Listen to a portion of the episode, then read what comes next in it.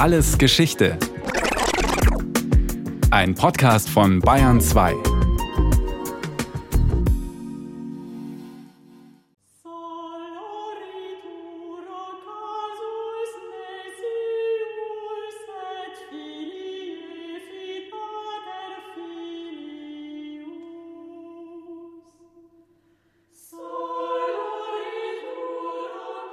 Wir befinden uns im Jahre des Herrn 1179. Im elsässischen Kloster Hohenburg sitzt die Äbtissin Herrat mit ihren Nonnen im Skriptorium, der klösterlichen Schreibstube. Seit Jahren schon arbeiten sie an ihrem Lebenswerk. Der Hortus Deliciarum, der Garten der Wonnen, ist ein Buch, in dem die Nonnen von Hohenburg so viel wie nur möglich vom geistlichen und weltlichen Wissen ihrer Zeit zusammenfassen. Vor dem Fenster rauscht der Wald, der das Kloster auf allen Seiten umgibt. Drinnen sitzen, ja ein Jahr aus bei Sonnenlicht und Kerzenschein, die Klosterfrauen und schreiben und malen. Von der Entstehung der Welt, der Pflanzen, der Tiere und der ersten Menschen. In ihrer Widmung am Schluss schreibt Herrat: Euch zuliebe, geweihte Schwestern, habe ich durch Gottes Eingebung und zu Ehren Christi und der Kirche dieses Buch gleich einer emsigen Biene aus mancherlei Blüten geistlicher und philosophischer Schriften zusammengelesen und zu einer honigtriefenden Wabe geformt. Mögen die süßen Geistesfreuden des himmlischen Bräutigams euren müden Sinn erfrischen und euch in Sicherheit durch die Vergänglichkeit dieser Welt zur ewigen Seligkeit hineilen lassen. Unter der Leitung der Mittelalterspezialistin Rosalie Green hat das britische Warburg Institut eine Faksimile-Ausgabe von Herrats Werk herausgegeben. Dieser gelehrte Garten der Wonnen ist etwas ganz Außerordentliches. Auf fast 700 Seiten präsentiert die Äbtissin ihren Klosterfrauen einen wahren Schatz an theologischem Wissen. Uns ist kein anderes mittelalterliches Buch erhalten, in dem eine Frau so selbstbewusst als Intellektuelle und als Lehrende auftritt, berichtet Gisela Muschjol, Professorin für mittlere und neuere Kirchengeschichte an der Universität Bonn. Die schreibt mit ihrem ganzen Konvent sowas wie ein Lexikon, das Wissen der Zeit. Und hinterher auf der letzten Seite bilden sie sich alle ab. Jede einzelne Nonne mit Gesicht und Namen. Ich finde das faszinierend, was da für ein Selbstbewusstsein über ihre eigene Gelehrsamkeit spricht. Und ich glaube, dass es solche äh, Modelle doch durchaus öfter gab, aber dass davon eben nichts mehr überliefert ist. Wir haben zwei große Vernichtungswellen sozusagen von Handschriften. Also die erste Welle von Auflösung von Klöstern haben wir ja mit der Reformation. Da geht dann auch vieles aus dieser Tradition der Klöster unter. Und viele Handschriften überleben eben nicht. Und die zweite große Welle dann Französische Revolution und Säkularisation.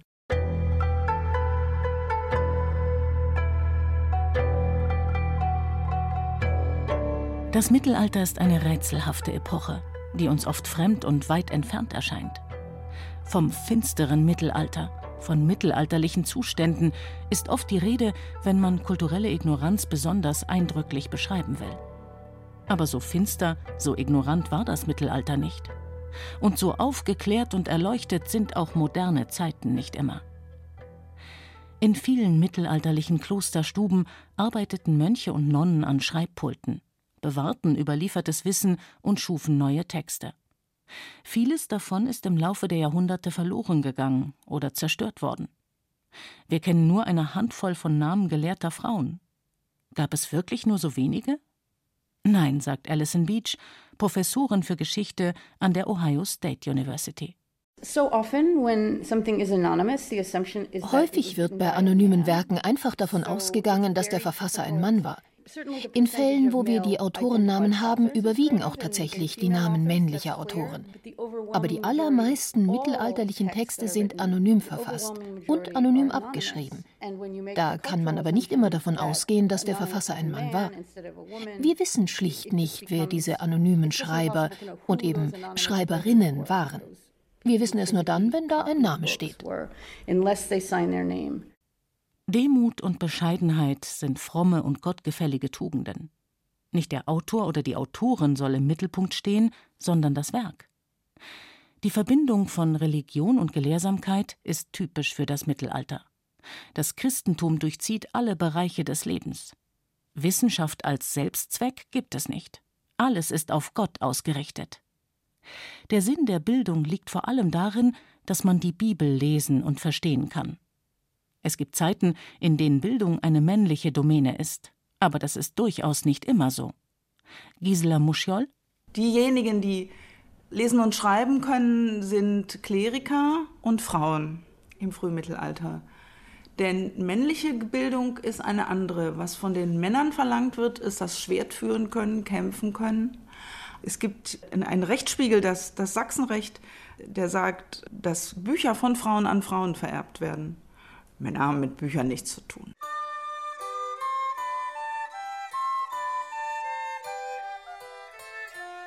Das Frühmittelalter, also ungefähr die Zeit zwischen dem 7. und dem 11. Jahrhundert, ist eine gute Zeit für gelehrte Frauen. Später im Hochmittelalter wird Bildung zunehmend als männliches Vorrecht verstanden. Für Frauen wird es dann schwieriger, an Bildung heranzukommen. Das hindert viele nicht daran, trotzdem zu lesen, zu denken und zu schreiben. Aber im Frühmittelalter ist der Zugang zur Gelehrsamkeit einfacher. Wir haben viele Beispiele gelehrter und einflussreicher Frauen aus dieser Zeit.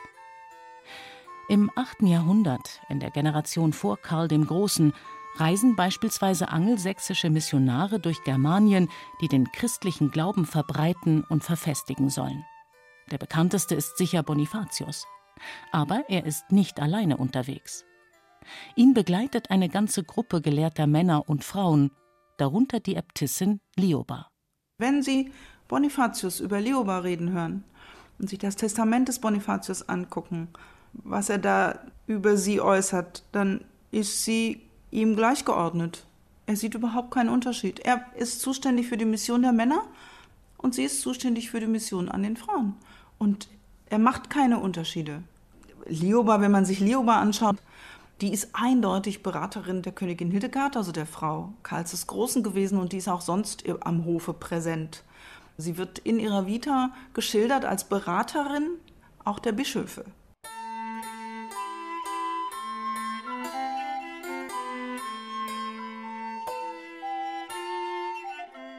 In der Lebensbeschreibung Liobas aus dem 9. Jahrhundert heißt es: Die Fürsten liebten sie, die Edlen nahmen sie auf, die Bischöfe hießen sie freudig willkommen. Und da sie in der Heiligen Schrift überaus gebildet und eine umsichtige Beraterin war, kamen sie mit ihr zusammen und besprachen sich oftmals mit ihr über kirchliche Dinge.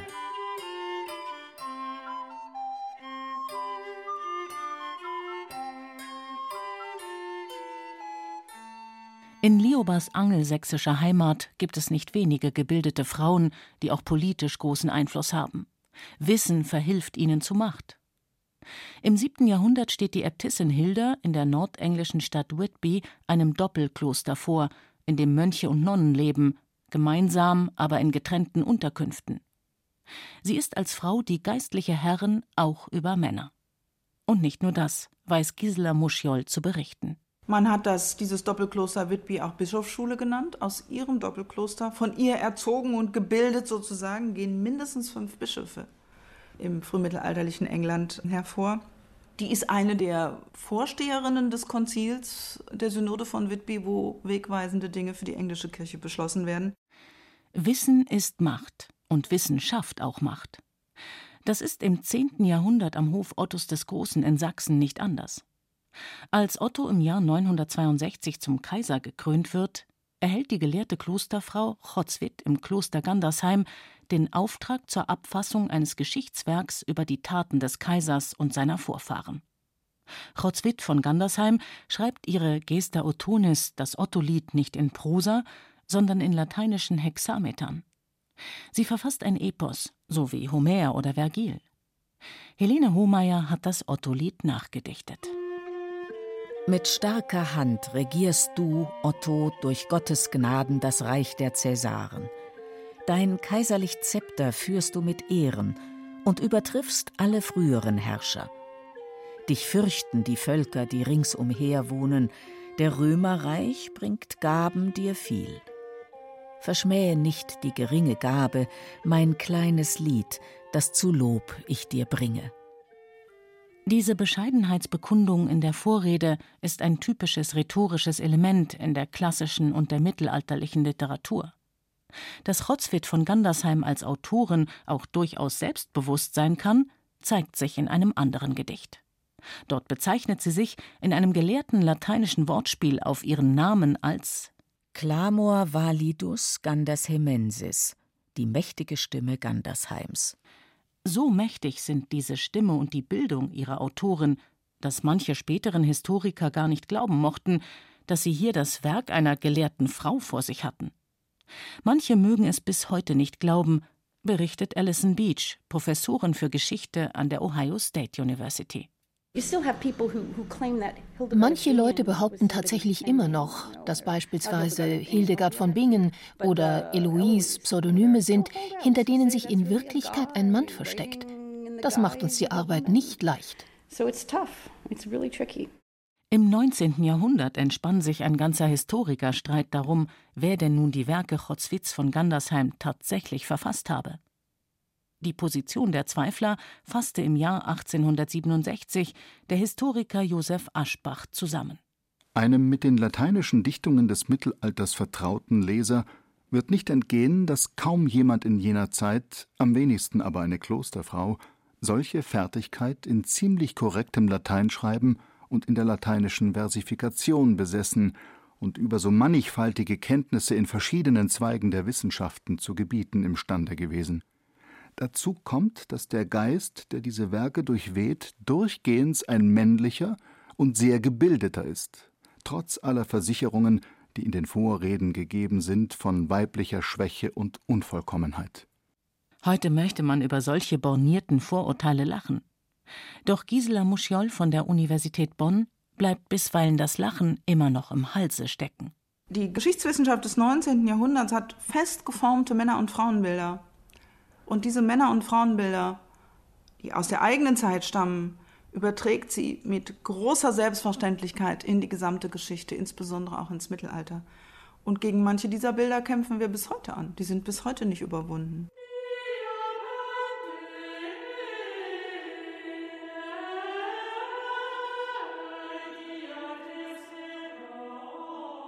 Bildung und Gelehrsamkeit sind außergewöhnliche Privilegien im Mittelalter die nur einer kleinen Zahl meist begüterter Adliger offenstehen.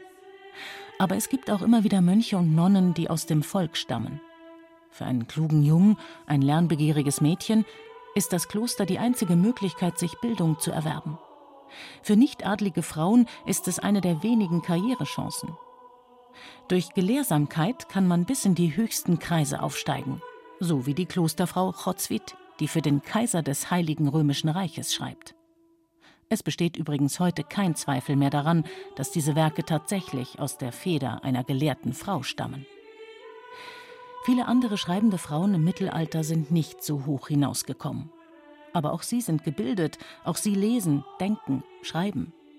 Und obwohl wir oft ihre Namen nicht kennen, sollten wir auch sie nicht vergessen, meint Alison Beach. Dies ist ein Predigtbuch, das ich untersucht habe.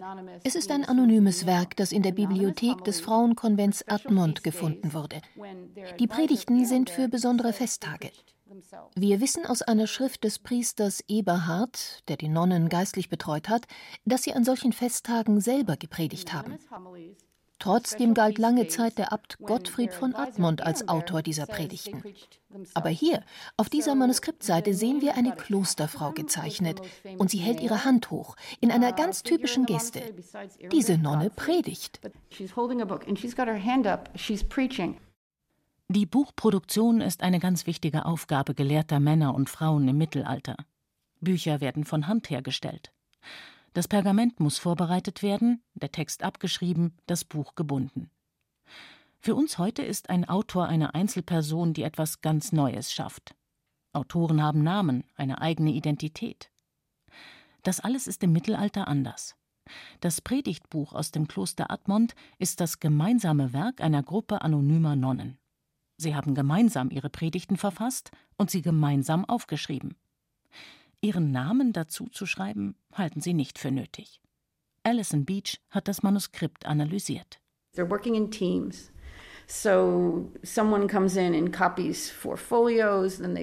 Man kann sehen, dass sie als Team gearbeitet haben. Wir haben da beispielsweise vier Seiten in derselben Handschrift. Dann hört diese Frau auf zu schreiben, vielleicht um das Offizium zu singen, und der Text geht in einer anderen Handschrift weiter. Man kann richtig beobachten, wie die Schreiberinnen rotieren. Die Klosterfrauen schreiben gemeinsam, so wie sie auch gemeinsam die Predigten verfasst haben. Autorschaft ist eine kollektive Sache. Man hat ein Buch nicht mit auf sein Zimmer genommen und dort privat gelesen. Bücher waren für die öffentlichen Räume, für den Gottesdienst. Es war eine spirituelle Gemeinschaft, die auch ihre Autorschaft gemeinschaftlich unternahm.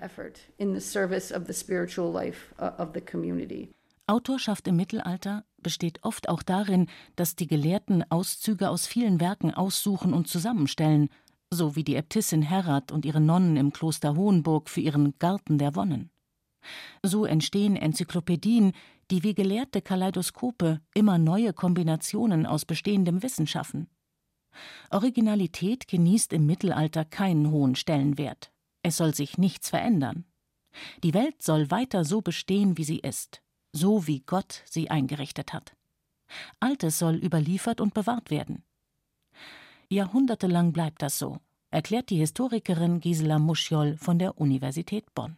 Und den Schritt aus traditionellen Texten eigene Texte zu machen und neu zu fragen, der passiert eigentlich erst im Hochmittelalter. Das heißt, wenn wir Gelehrsamkeit anschauen im Mittelalter, müssen wir eigentlich für jede Epoche unterschiedliche Stufen von Gelehrsamkeit feststellen.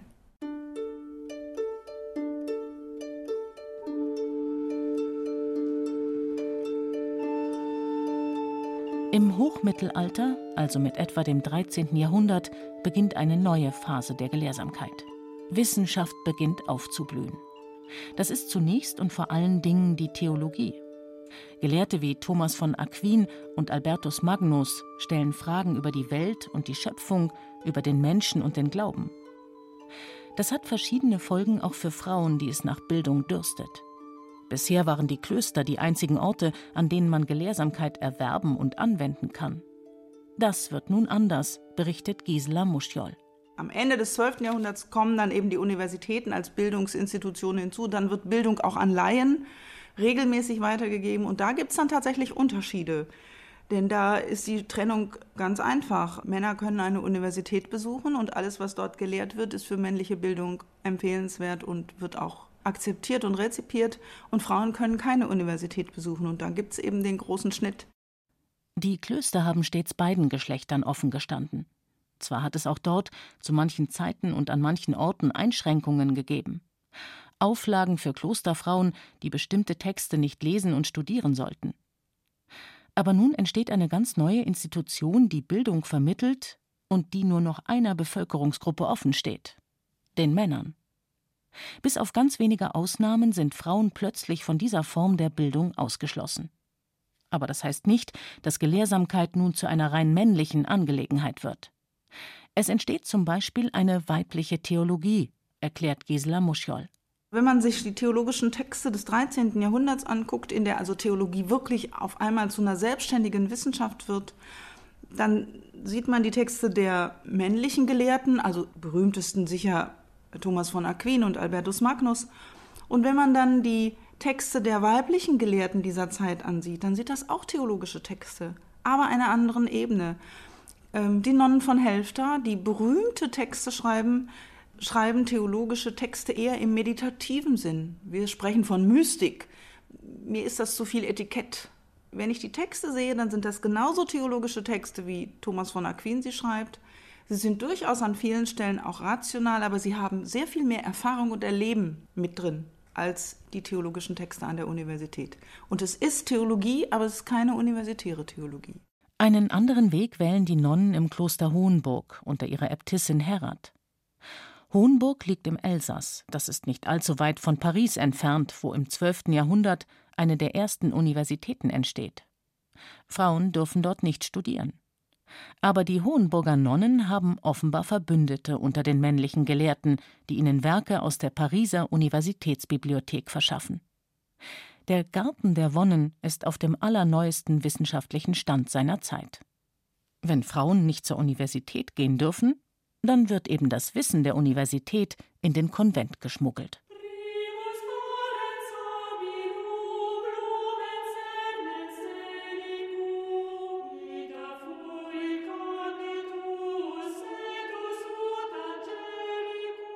Wir stellen uns heute das mittelalterliche Kloster mitunter immer noch als eine Art Gefängnis vor, eine Verwahranstalt für dahinschmachtende Frauen.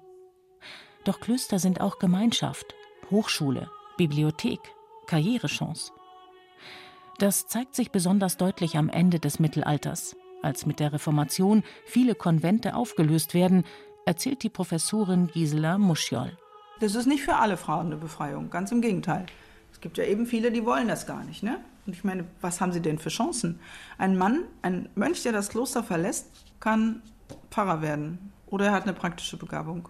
Was macht denn eine Frau, die das Kloster verlässt? Die kann nur Ehefrau werden.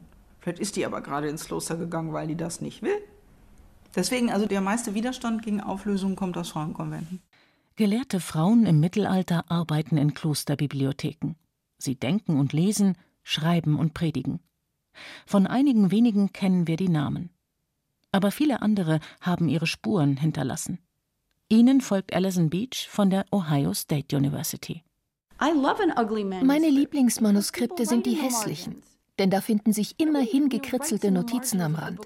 Niemand würde je etwas in das Book of Kells kritzeln.